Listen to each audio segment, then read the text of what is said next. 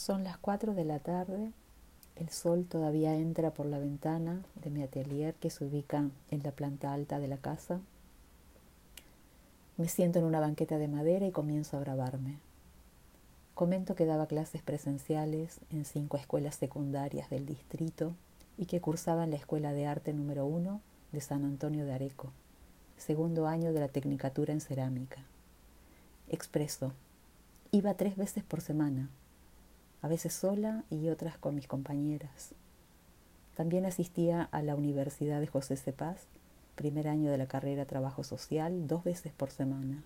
Daba talleres de arte para niños en la Sociedad de Fomento del Barrio los días sábados y entrenaba con un grupo de runners del club una vez por semana. Con el ASPO todo cambió. Estar las 24 horas en la casa todos los días todo lo presencial cambió a virtual o directamente se suspendieron hasta nuevo aviso.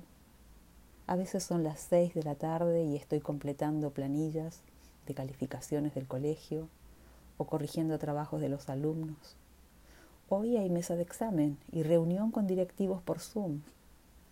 Mi cara ya es de preocupación. Agrego, el estrés es totalmente mental.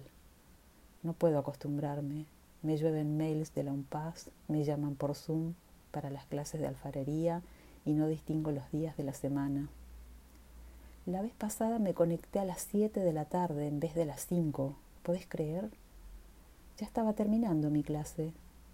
Se nota en mi mirada la extrañeza de socializar, de hablar personalmente con alguien. Hace tres meses que no veo a mis padres.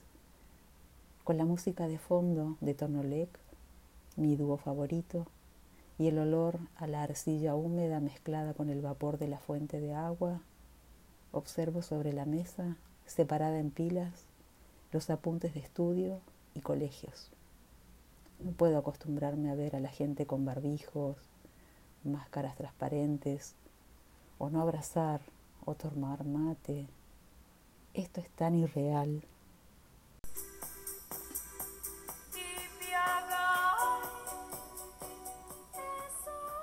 Cuarentena y vida cotidiana en José Cepaz y sus alrededores. Autora Soledad Zunino. Alumna del primer año de la carrera Trabajo Social, materia Antropología Social y Cultural, Universidad Nacional de José Cepaz, julio del año 2020. Producción general Laura Zapata.